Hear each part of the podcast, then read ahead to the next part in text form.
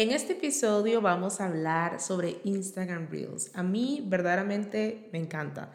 Reels, TikTok, me parecen plataformas que son muy dinámicas, muy interactivas y que se prestan para mucha creatividad, para generar comunidad, para humanizar. Me gusta muchísimo y me encantaría ver a más emprendedores utilizando ese tipo de plataformas porque verdaderamente tienen un gran potencial.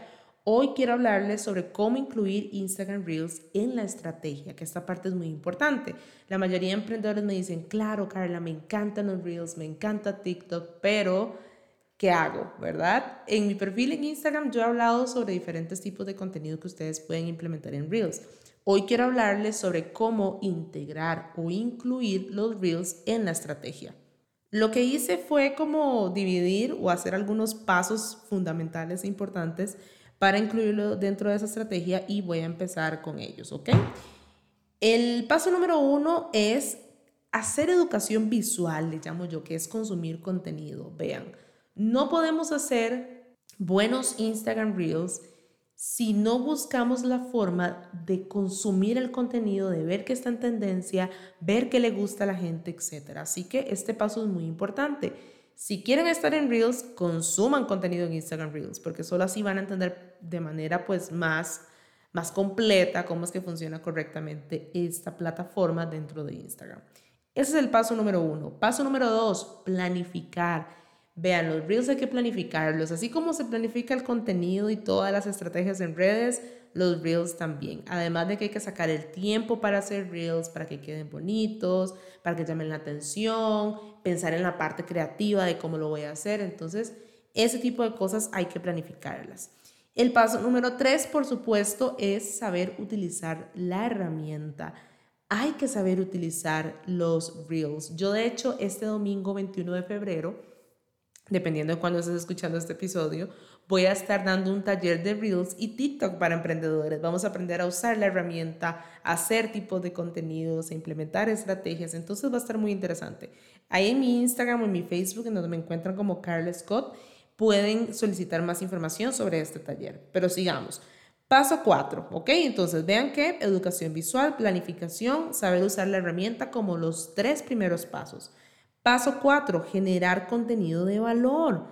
Reels no va a tener éxito si yo genero cualquier tipo de contenido. Tengo que hacer contenido de valor. Con contenido de valor me refiero a recetas, tutoriales, consejos, entretenimiento, hacer que a la gente le guste el contenido que estoy compartiendo. Paso 5, es importante a la hora de estar en Reels intentar publicar entre una o dos veces por semana. Vean, los Reels en este momento están generando un gran alcance. Generalmente el alcance de las publicaciones de un post normal en Instagram o en Facebook es entre un 10 o un 30%. Ese es el alcance que nos da el algoritmo en redes sociales.